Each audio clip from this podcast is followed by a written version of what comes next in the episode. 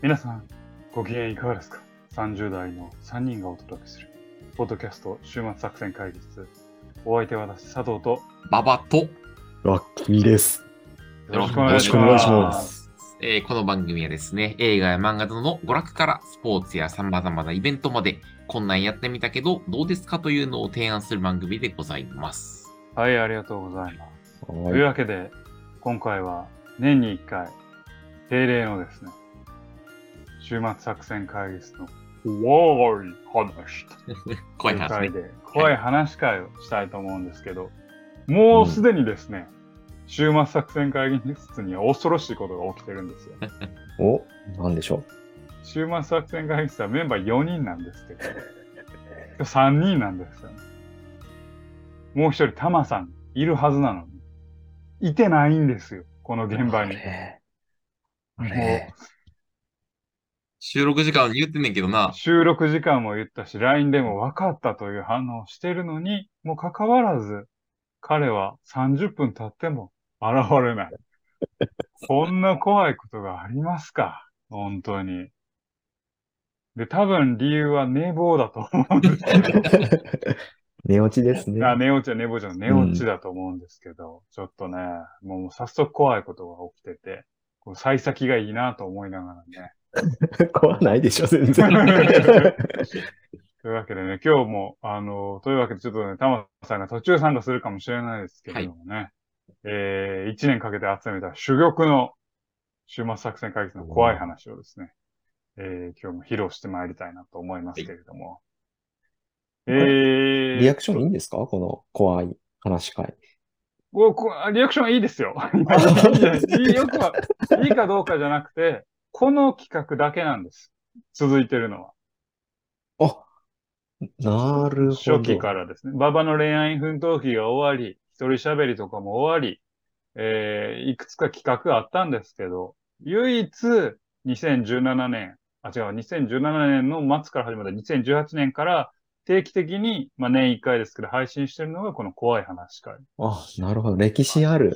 この記企画は念すべ、き放送。5周年ですかじゃあ。この5周年。企画、そう。この企画だけはずっと続いてるという。なんで続いてるかっていうと、佐藤さんが必ずやりたがるからだからね。僕は怖い話大好きなので、ね ちょっとやりたいなっていう。やっぱりね、ちょっとなんかあれですか、オープニングでちょっと軽い怖い話とかあるんじゃないですか？あります。ありますよね。はい。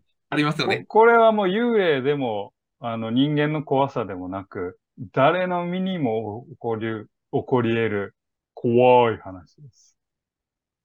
で早速、じゃあちょっと枕としてさせていただきます。お願いします。あのー先、先日、先日なんですけど、私が、あの、リモートワークで仕事してたんですよね。で、えっと、朝です。8時。午前、午前8時です。会社始まるんですけど、まあ、その日は電話会議があって、海外との電話会議を行ってたんです。時差があるんで、え日本の朝と、えアメリカの、え夕方くらいなんですけど。で、まあ僕ちょっとオブザーバー的に参加してて、えーアメリカ人と日本人と、まあ総勢10名ぐらいかなが入ってたんですよ。で、基本的にみんなあのリモートなんで、あのカメラオフにして、えー共有してる資料だけが映ってるというような、そんな状態だったんです。うん、うん、うん。で、8時10分、15分ぐらいかな。まあ、えーその、映してる、投影されてるプレイの資料を踏まえながらみんなでこう、けんけんごうごう、まあディスカッションしてたところに、ポーンと、誰かの画面がオンになったんですよ。うんあ、オンになったと。で、えっと、僕の設定か、まあ全部そうなのかわからないんですけど、画面がオンになると、投影資料と同じぐらいのサイズで、その、オンになった人の画面がちょっと出てくるんですよね。はいポップアップ出ててくるんですうん、うん、うん。で、で普通想定してるのは、まあ誰かがこうデスクに座ってる絵面を想定してたんですけど、なんか天井が映ってるんですよ。うん天井が。はい。で、天井が映ってて、で、画面の右端、まあ天井が映ってるんで、多分右側に壁があるんでしょうけど、壁にタッチパネルのようなものが見えるんですよ。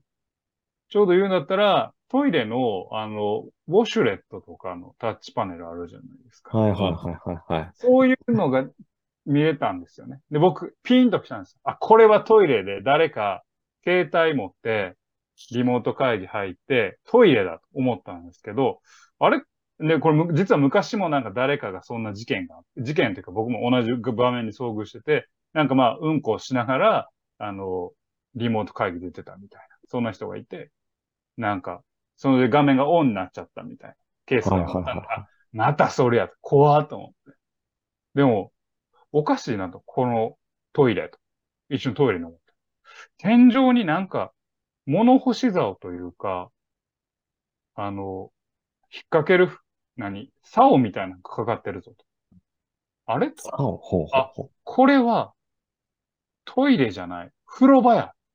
う。ああ、ほうほうほうこれ、あの、室内乾燥機、まあこれ俺んちにもあんないけど、室内乾燥のように浴槽の上に、えっ、と、引っ掛けるような、まあ、竿ですね。うん竿があるんだそれが映ってて、だパネルは、あの、給湯用かなんかのパネルなんやっていうのうんが、あえ、なんでこんなとこが映るのと思って。仮に携帯持ってたとしても、そこでやるかねって思ってたんです。うわ、なんかアホやなと思って。なんな、まあ、顔でも洗いに来て、なんかな、そこに置いてんのかなみたいな。その思ったんですけど、最初、天井と壁しか映ってなかったんですけど、と、肌色の何かが通ったんです。いるのか。あれ？あれ？って思っておい、ボーナスか？で、肌色が、なんか肘か腕みたいなのが見えて、あれ、これひょっとしたら。パッて見ると、まあちょっと歌唱 A さん、会社の先輩 A さんって言うんですけど、A さんの顔が見えたんですね。でもそれ、か、やっぱりカメラは、カメラというか携帯が下に置かれてて、煽りで撮ってるような映像で、A さんを下から撮ってると。はいはいはい。A さんは、肘、最初腕だけ見えたんですけど、どうやら上半身が裸のように見えるんですよ。おやおやおあ A や。さんはちなみに男性なんです。ああ、そうですかおいほんで、僕はもうそこからドキドキとワクワクが出てきて、すごい高まってきたんですよ。これはアメリカ人もいる会議の中、ケンケンゴーゴーやってる中、ワーオが来るぞと。ようやくなんか朝、追撃的な下が見えることによって、に日米の朝が燃え上がるぞと思って、ああいけいけいけって願ってたんやけど、多分誰かが強制的に A さんの画面を消したんでしょうね。あああ A さんがシャーッと体洗って、なんか、ジョーラが見えるところで突然画面がふっと消えて。あそこやったのにって思ったという、うそんんな話。そして、こっからが怖い話なんですけど、誰もその話に触れないんです。いや、触れないやろ。誰も触れない。誰も触れなくて、僕も触れられなくて、もうちょっといじりもいじれなくて、ちょっと怖いなって思って、そんう。な、ああ、はい。残念でしたね。見たかったですね。だからちょっと、あの、全米デビューは、しまた後日に。た。あしなまた後日という、そんな。そういう、でも、リモート怖い話みたいなやつは、集めたら、そういうテーマで、あの、集めたらいろんなとこからあるよね。絶対あると思う。うんまだ使い慣れてない時からね、ありますあからね、あるとそういうのね思う。けどね。でもまあ、逆にもう使い慣れてきて自分が話さないでいい会議やからっていうので、多分シャワー浴びてたと思うんですよ。でうん一応、つまりスピーカーオンにして音は聞こえてるっていう状態で。そしたら何かの拍子で、携帯のカメラオンになっちゃったっていう。うんいや、怖っと思って。これ慣れてきたからこそ起きてるんじゃないかなってあ思っはいはいあ、て思って切り忘れとかで、不意、不意になんか自分の素が出たみたいなとかじゃうなくて、ん。もう意図して基地に飛び込んどうやん、みたいな。で、俺は死ぬわけねえぜっていう気持ちなんやけども、基地に飛び込んどるんよ。カメラの前で裸になるなんて。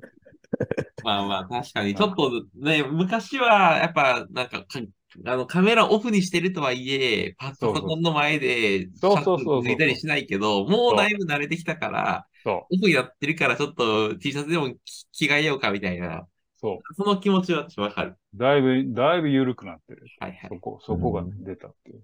まだチンベイデビューはしなかったんですけチンベレビュー。ど。まあ、わざとかもしれないですけどね。A さん。何？まあっていう話ですけどはい。早速も、身の毛もよだつ話がお出たとー思うんですけど。ゾクゾクしました。ゾクゾクします。いいゾクゾクありがとうございます。本編を。本編はね、もっと怖い話が出てくると思う。ははいい。皆さん楽しんで聞いていただければなというふうに思います。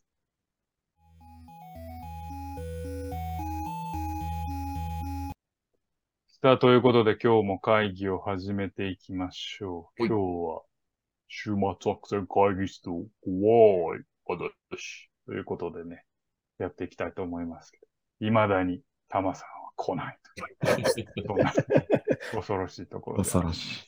消えてしまった。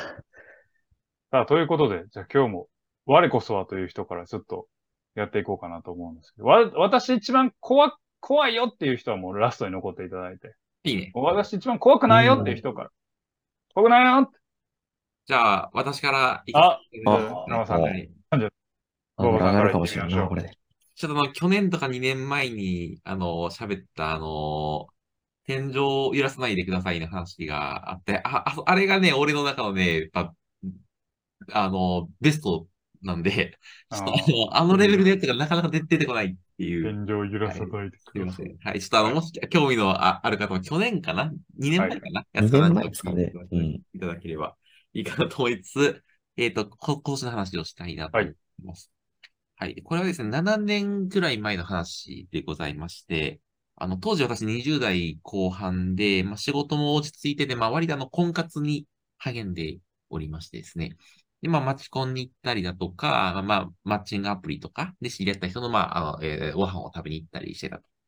で、その時にですね、会社の同僚に誘われまして、えっ、と、マチコンに行きましたと。で、マチコンで結構そこそこ仲良くなった女性がいまして、で、なんかですね、広告系の仕事をしてるみたいな話をおっしゃって、結構仕事の話で盛り上がったんですね。で、よかったらちょっと晩ご飯でも行きましょうよみたいな感じになって、まあ、えー連絡先を交換しましたと。で、後日その女女性の方から連絡が来まして、なんか私なんかたまに、あの、異業種交流会みたいなものに参加していると。で、その、馬場さんも割となんかその面白そうな仕事してるし、結構そのよかったら来ませんか？みたいな。そういうお誘いが来たんですね。あ、これ噂に聞いたことあるぞと。なんか、僕のイメージの中では、なんか広告代理店とか IT ベンチャーのちょっとなんかリア充っぽい人たちが、あの、いわゆる異業種交流しているような会が開催されていると。そういうのをなんかどうやら都市伝説では聞いたことがあると。あ、なんかこれちょっと面白そうだなと思って、あ、ちょっと、あ、興味あります、みたいな感じで返信をしましたと。で、じゃあちょっと次に、あ、業種交流会あるときに、あの、えー声かけますね、みたいなことを言ってくれたんですけど、それとは別にちょっと、あ、二人で会いませんかみたいな連絡が来ました。お、これはちょっと熱いリードやなと思いつつ、まあちょっとあの、美味しいご飯でも食べませんかみたいな話を提案をこうこっちからしたんですけど、ちょっとね、いきなり夜はちょっとって感じで言われて、まあ平日のなんか、10時、朝の10時に、えー休日だ。お休みの、あの、10時に品川駅のカフェで、あの、会いませんかみたいなことを言われましたと。で、まあ確かにちょっと初対面の人っていきなりその飲みに行くことに警戒する人もいるのかなと思って、まあちょっと10時に品川駅っていうのはちょっと違和感あるなと思いつつ、まあちょっとこういうその真面目な人なのかなと思って行きましたと。で、品川駅で合流して、なんか近くのカフェに移動して喋り始めて、まあちょっと初対面みたいなこともあって、まあ初めはなんともない軽い世間話とか身の上話とかをしてたんですけど、なんか40分くらい喋った時にふっと気づいたんですけど、その女の人をですね、あの、左手の薬指に指輪してるんですよ。で、あれ？って、あれおかしいなと思って、まあ結婚しなくてもそういう指輪とかしてる人いるのかなと思ったら、その視点に気づいた女女性がですね、あ、ごめん、私実は結婚してるんだよねって言い始めたんですね。いや、これはそういうパターンかと。あの、まあこれ不倫関係を求められるパターンなのかなと思って、ちょっと、いや、そういうのはな、みたいな。で、ちょっといろいろその、フリードしてたんですけど、そしたらなんかその、女性が言うには、なんか変な人をいきなり異業種交流会に連れて行くと怒られるから、みたいなことを言い始めましたと。で、ああ、そう、そういうことかと。なんかそう、今俺は世間話を通じて、その異業種交流会に誘ってもいい人かを、どうやらそこのってテストされてたんだと。あそういうパターンなんだみたいなことが分かりまして、で、なんかどうやらそのテストに僕はあ合格したらしいと。いうので、なんかちょっと今後何日に交流会があるんだけど来ないみたいなことを誘ってきましたと。で、ああ、そういう、これ面接だったんだって思いながら、まあ、せっかくなんで、そのあの交流会に行くことにしたんですね。で、2週間ぐらいに、あの、恵比寿駅とかに集合して、で、まあ行ったら、まあ男性2人ぐらいもいて、まあ一緒にその人たちと行ったんですね。で、交流会に行くと、まあそこそこ大きなレストランが、か貸し切り状態になってて、なんか20代から30代ぐらいの人が200人単位ぐらいの人がバーっていましたと。で、なんかちょっと僕の思ってたのと違うなと思いつつ、まあちょっと交流会で、まああのいろんな人と世間話とかをしたんですけど、まあそこでまあいろんなちょっと不思議な出来事が発生しますと。で、なんかですね、なんかまずお互いを謎のニックネームで呼び合ってる奴らがいるんですよ。なんか北海道出身だから北海くんみたいな。なんかそういう安直なニックネームで呼び合ってる奴がいて、で、どういう話を聞いていくと、なこのパーティーのリピーターになると、謎のニックネームを持てるようになるらしいですと。だからニックネームホルダーになれるらしいんですよ。みたいな話で。で、彼らが自分の夢をキラキラと語り始めるんですね。だから俺はこの人生でこういうことを成し遂げたいんだみたいな。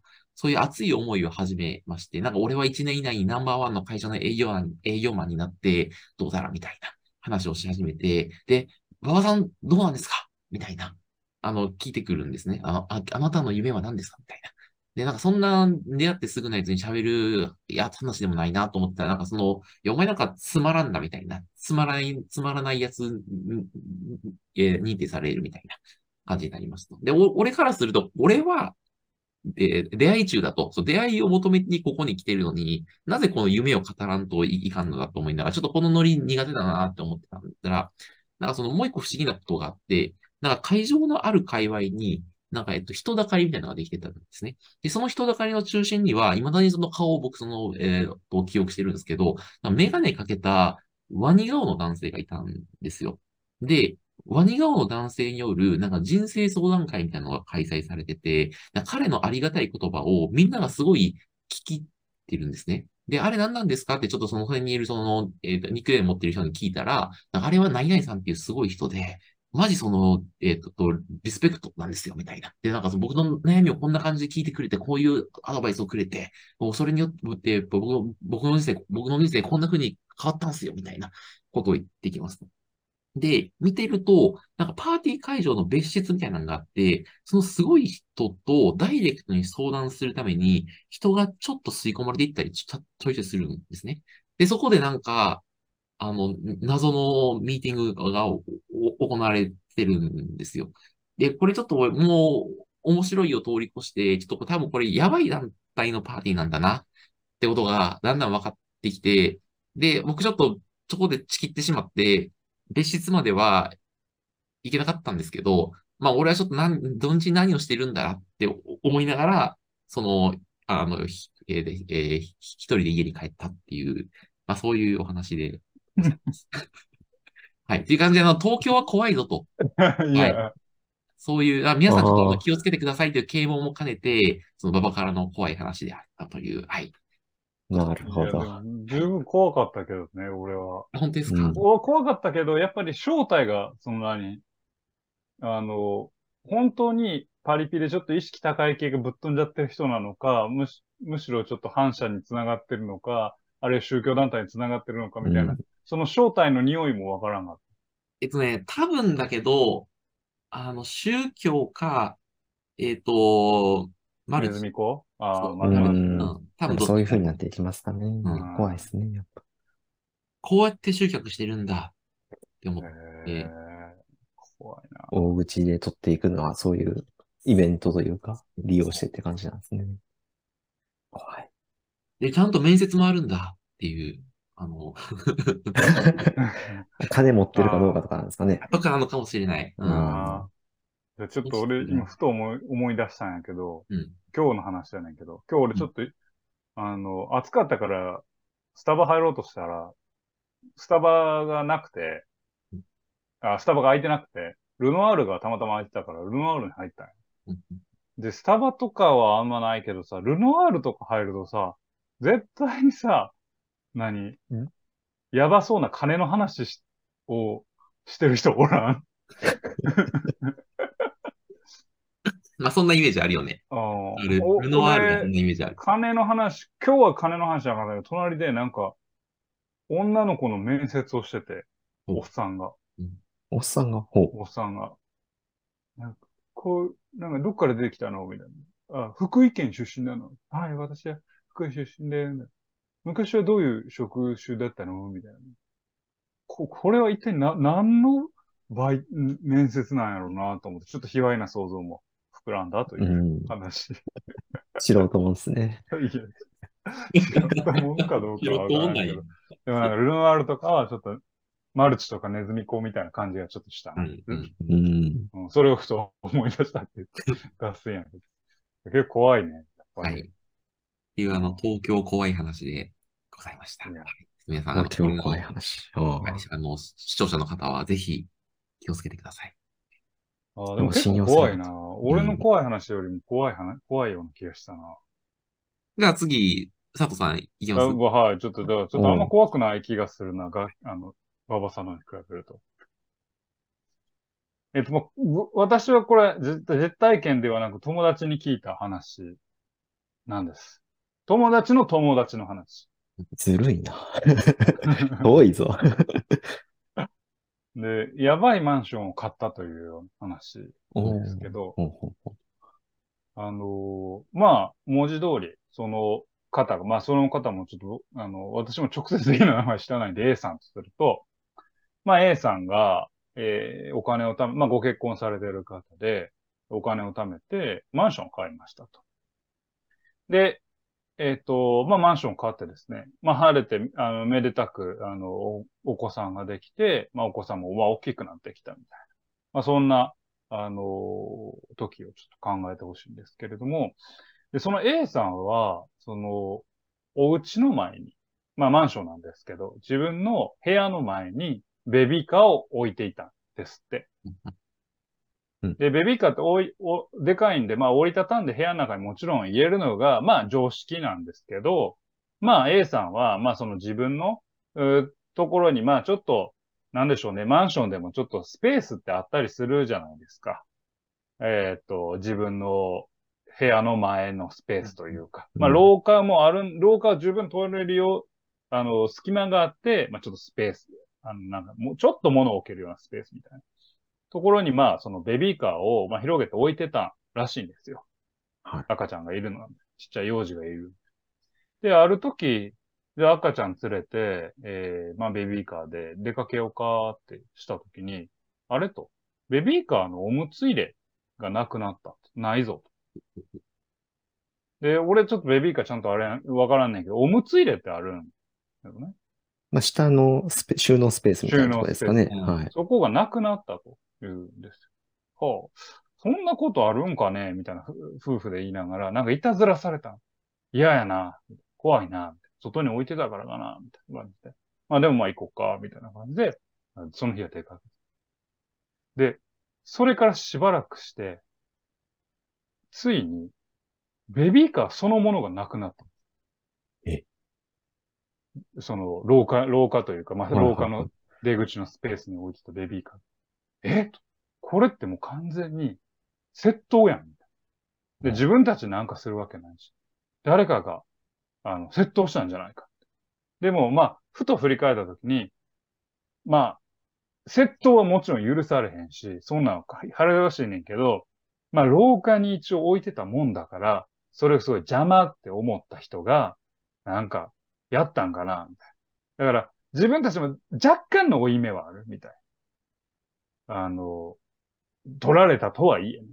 で、うーんって思いながら、なんか、嫌やなと思いながら、まあその日はそれで終わったと。で、ある日、で、えっと、ちょっと具体的な回をちょっと何回かわわす、ちょっと私も聞き忘れたんですけど、まあじゃあ仮にまあ3階でいいんですけど、まあその、その方が3階に住んでた。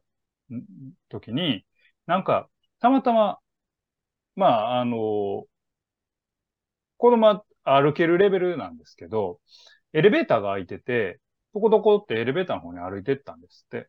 で、えっと、お母さんが追っかけて、ああ、ああ、と思って。で、なんか、なんかの表紙で、一個上の階にそのエレベーターが行くことになっちゃって、なんかまあ子供と一緒に乗ったまま、用もないのに、まあ4階に行くようなことになったんですよ。で、3階の住人が4階に行くことなんて、まあ基本ないじゃないですか。で、まあなんとなしにまあ4階で降りて、その、廊下広がってますよね。パッて見たときに、なんかそのある部屋の前に、三輪車とか、ベビーカーとかがめちゃくちゃ集まった部屋がある。うん。うん。え、何？何この部屋と思って。私たちと同じようなことしてるのか、なんなん？みたいな。パーって行ったら、そのベビーカーの山の中に、自分たちのベビーカーがあったんですよ。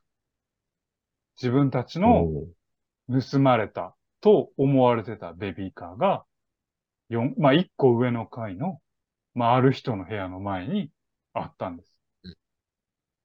で、もうもう端的に、あ、この、ここの住人が自分たちの、最初はおむつ入れを盗み、かつ、えー、続いてベビーカーを盗んだんだろうっていうことは、まあ、分かった。ですけど、とはいえ、なんかこう、明確にこう、あんたが盗んだでしょとも言えず、とりあえず自分たちのベビーカーをまあ返してもらわなということで、もうその、何、そまあそれも廊下に置いてあるから、その廊下のベビーカーを取って自分の部屋に戻ったんです。で、まあ夫に、あの、多分旦那さんに話したんでしょうね。いや、なんかこれこれこういうことで、上の階にベビーカーがあって、なんか、こって言って、で、えー旦那さんも、あまあその A さんですけど、A さんも、いや、気持ち悪いな。こいつが犯人かな、みたいな話して。でもまあ警察に訴え出るみたいなことまではしなかった。まあ買ったマンシうんョンで、なんかあんまりこう、め揉め事になりたくないしな、みたいな感じで。でそこからまあベビーカーももう自分の部屋にちゃんと、マンションの室内に入れるようになって。っていう一件があったんです。で、まあもうこの話ももうこれでほぼ終わりなんですけど。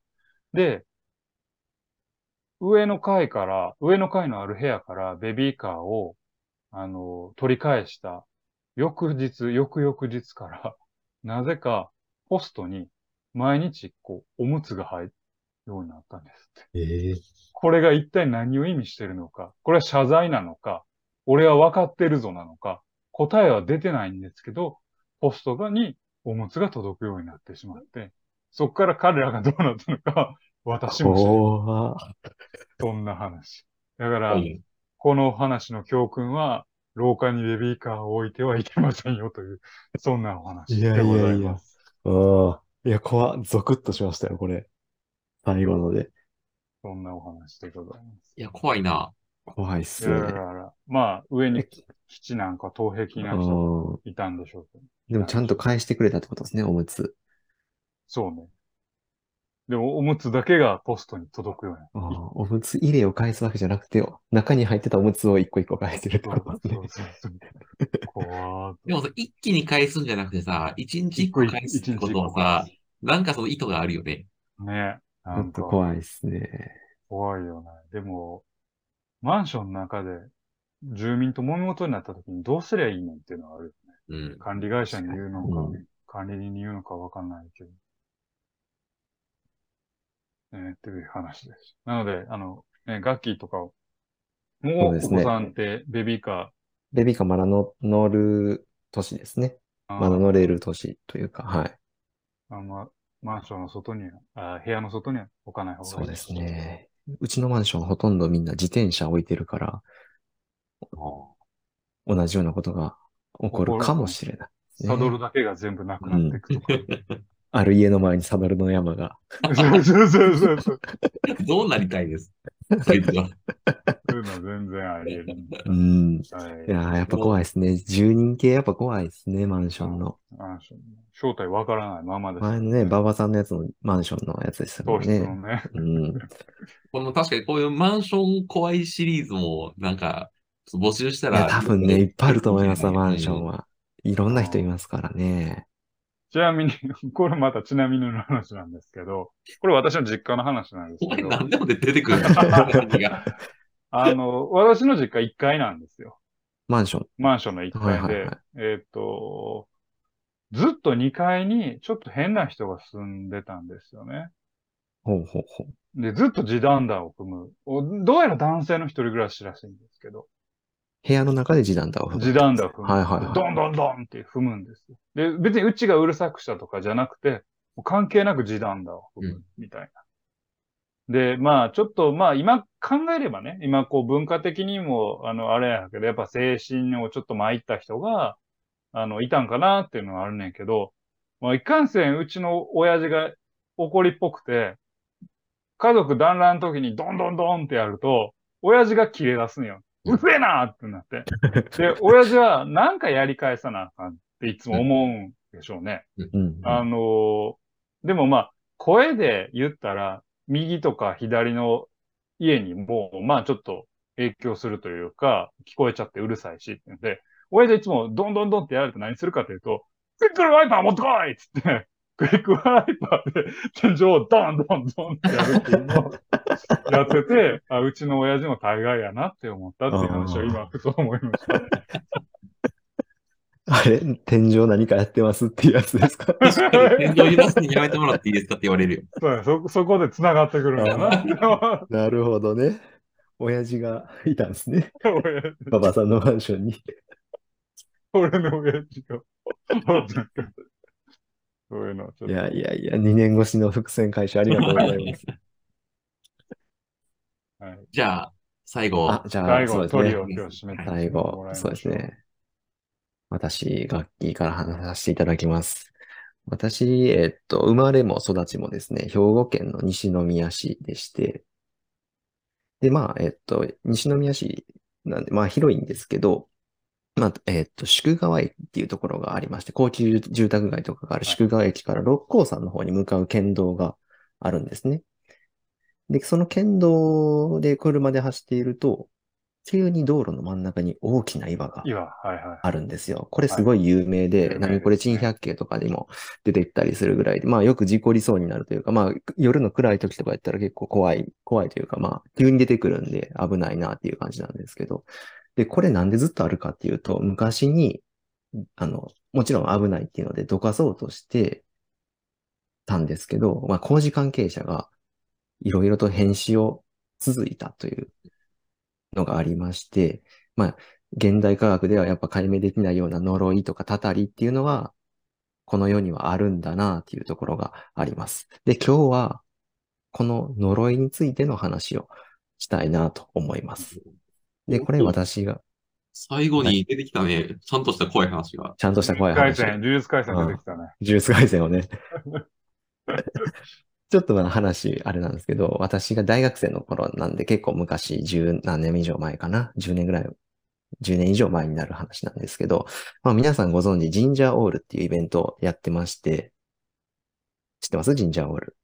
っていうのは神社でオールする。神社でオールナイトを過ごすっていうイベントのことを我々はジンジャーオールと呼んで、イベントって自分たちで勝手にやってるだけ。そうですね。うん不法侵入してるってこと。まあそうなんです。神社でまあオールナイトでまあお酒飲んだりしながら喋ったりっていうようなことをジンジャーオールっていうイベントと呼んでやってて何回かまあそういうことをしてたんですね。で、ある時、まあその日もいつものようにまあ夜お酒居酒屋で飲んだ後に神社オールするかみたいな話になって神社の奥まったところら辺でお酒飲みながら、まあ大学の仲間とまあだべってた感じなんですね。でまあどんどん夜も更けていって、まあ終電もなくなって2時間ぐらい経ったぐらいですかね。その神社に、なんか、ふと白い人影が見えたんですよ。で、まあこの神社って、まああの、ショートカットできる、道をショートカットできるコースにもなってて、えっと、まあ、遅い時間に、まあ、通り抜ける人がいるのは、いるんだろうな、ぐらいの感覚ではいたんですね。大学生も多いとこだったんですけど。うん。まあ、それで、まあ、通る人もいるんだろうなと思ってたんですけど、違和感がそこにあったんですよ。で、それ何かっていうと、その人影っていうのが上下白で、で、白いスカートなんですよね。明らかに。だからまあ、女性だと。女性が一人でそんな遅い時間、深夜2時とかぐらいに歩いてた、歩いて、こっちに近づいてきてるっていう感じだったんですよ。で、まあその女性は、えっと、まあ我々の存在結構奥まったところにいたんで、まあ気づいてなくて最初の方。で、どんどん近づいてくるんですけど、我々の存在にパッと気づいてたのかわかんないんですけど、途中で急に引き返して、来た道を戻っていったんですよ。だから通り抜ける目的じゃなくて、何かをするために神社に来てたっていうことだったんですよね。うわーなんか不気味やなーっていうふうにその時は仲間内で話している程度だったんですけれども、これ実は後々になって、その女性が深夜神社に来た理由が分かりました。で、この神社っていうのが、えっと、昭和48年にある事件があったことで有名になった神社だったんですね。で、その事件っていうのが、境内に2体のイグサで編まれた人形が見つかったっていう事件なんですけど、でその人形には女性の下着が打ち付けられていて、そのうち1体は6本の栗、もう1体は20本以上の栗がめった出しにされてたっていう、えっ、と、まあ、事件があったんですね。で、その、そして再銭箱の中には、その、不法の知らせのようになんか黒枠の中に、ある女性の名前が書かれていた紙が見つかったっていう、そういう有名な神社やったんですね。そういう事件で有名な神社。で、我々が遭遇したその女性っていうのも、終電後の2時間後くらいだったんで、まあ深夜2時とかなんですけど、で、白いシルエット。これ白装束なのかなと思って。っていうふうに考えていくと、その女性は現代に、昭和の話じゃなくて、現代でも、呪いの藁人形として誰かに呪いをかけに来たんじゃないかなっていうのがあって。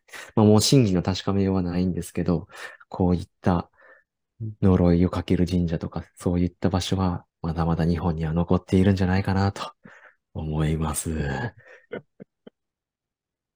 なるほどね。牛の国参りやったんや。そうなんですよ。ほんまにそういう女性がいるのを目撃してしまったっていうのが、まあ、怖いなぁ。でも君らは止めたんや。結果止めたというか、まあ、そうですね。結果的に意図せず止めたっていう。目論みを。うん。でも本当に確かに、その、恨んだ時に、そういうことする人はいそうだよね。神社で。ちょっと釘でも打ってみるかみたいな。うん。そうなんですよね。まだまだだから、まあ最初の話にもあったけど、岩で、まあ、どかそうとして呪いが、じゃないですけど、その、工事関係者が死んでいったみたいな話と一緒で、まあなんか願う力じゃないですけども、まあ本当に現代科学ではわからんような話っていうのはあるんだなーっていうのは。まああるっていうか、まあ最後の藁人形はよくわかんないですけどね、実際。ほんまに呪われたかどうかっていうのは。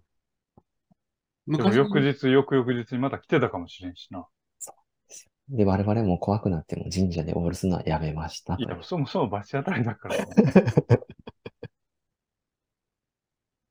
あんまりあれでしたね。怖くなかったかもしれない。いやいや、加藤さんの方が怖かったですね、正直。十分怖いよ。十分怖いけど、あの、俺は、あの、君たちの節操のなさがね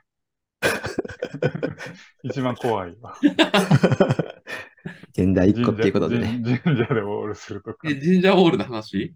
うん。神社オール。いやいや大学生やったらまあ、やっちゃったりするかなっていう気もしますけど。なんか、楽器、去年か一昨年か、あの、神社にバイトして、心霊写真見ちゃったみたいな。神社にまつわる話結構多いよね。確かに。そうですね。え、その神社オールした神社とバイトした神社一緒なの？いや、違う神社ですね。ああ、違う神社。この神社は、今日のこの話の神社は、私の通ってた大学の最寄り駅の駅降りたすぐの神社。ああ、なるほどね。そっちね。で結構まあ、ね、地元一緒なんでわかると思いますけど、あそこのうっそうとした森の中にある神社ですね。まあでもなるほどね深夜2時に真っ白な人が来て、帰っていくと、まあ、ちょっとその可能性は結構高そうではあるよね。あでも、100歩譲って、さ、望遠鏡数えてなかった？望遠鏡は持ってなかったですああね。午前2時、踏切に望遠鏡数えてた。ああちょうどラジラジオは。ベルトに結んだラジオがあるから。ああ20年ぐ雨らはい降らないらしい。前は2分後に君来てるよ、じゃあそれ。2分後に会見が来た。大げさにも背負ってきた。そう。そう大量の藁人形もそうですよ。大げさ始めようかって。天体観測するつもりやったんかもしれない。かもしれないですね。うん。そういうふうに考えましょう。ということで、今回もね、はい珠玉の3作。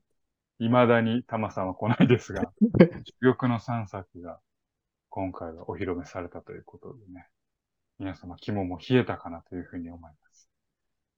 えー、ぜひ、皆さんもね、怖い話があれば、週末作戦会議室にお送りいただければ。特にあの、あれですね、あの、オンラインミーティングでやってしまった話やってしまった話になってるじゃないですか。怖い話じゃなくて。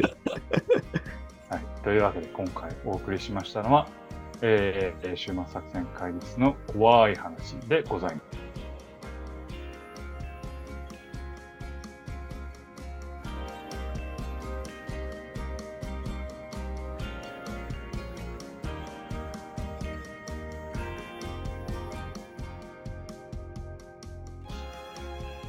週末作戦会議室でお便りをお待ちしております。お便りはポッドキャストのメモ欄に記載されたリンクよりアクセスいただき、終幕作戦会議室ホームページ、メールフォームよりお願いします。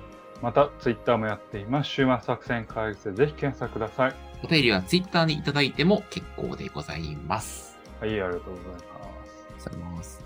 あのーちょっと変わってるかもしれんけど、うんさっきのガッキーの牛の国参りで思った話があるんですよ。ほうほう。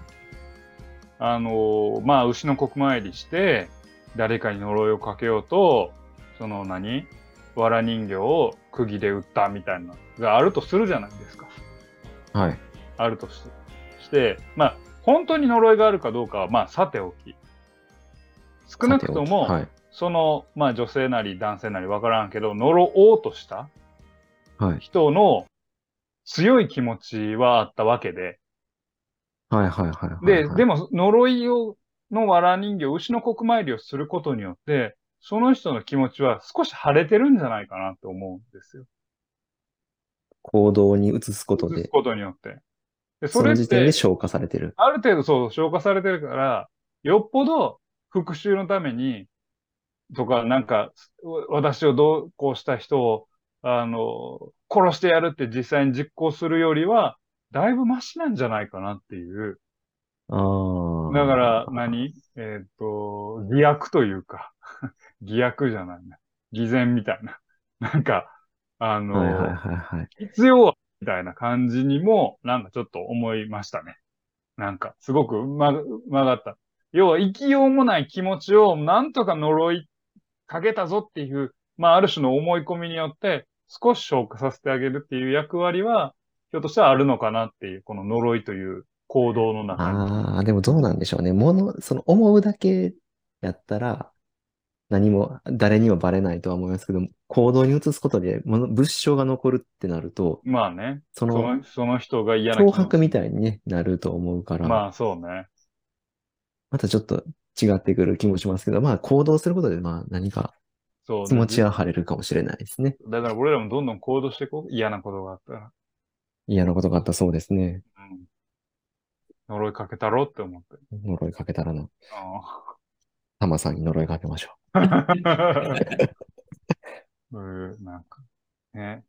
まあけど、人を呪わば穴二つって言われますからね。う。そうですね。すごいいい呪い返しとかもよくありますしいいね。言葉ですね。人を呪わば穴二つって。人を呪うことはもう自分の墓も、墓の穴も掘ってるんだよと。人を呪う、まあそもそも呪われるようなことしちゃダメだよっていう。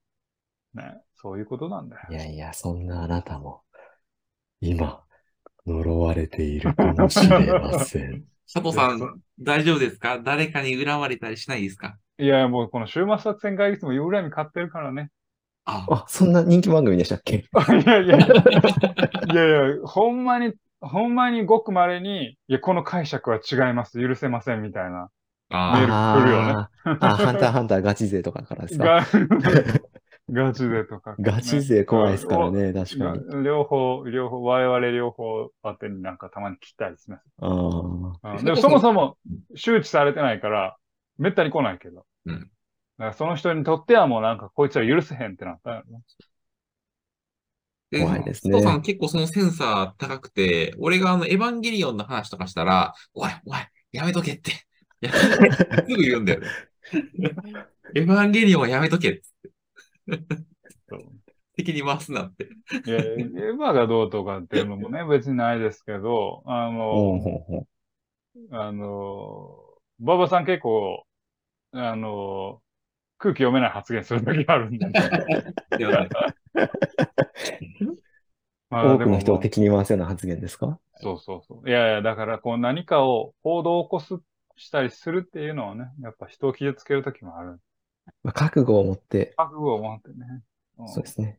じゃあ、覚悟を持って一つ進言を。あ、お願いします。ツイッターじゃないですね。X イズイズですね。今。あそうね。X。X、X。イズイズですね。ツイートするっても言わないんだよね。リ、リエクスイズです。ありますね。リツイートは。そうなんや。ぜひ修正をお願いします。すいませんでした。けどまだアプリアイコン変わってないんだよね。え、もう取り替わったんじゃないですか？いや、俺まだ鳥やで。それアップデートできてない。うん。取り残されてますね、それは。世間まだ。じゃあ、いやけど、まあいいや、じゃあ。怖い、怖い。怖い、怖い。まあまあまあまあね。はい、ということでね、今日もやってまいりましたけれども、皆様楽しんでいただきましたでしょうかですね。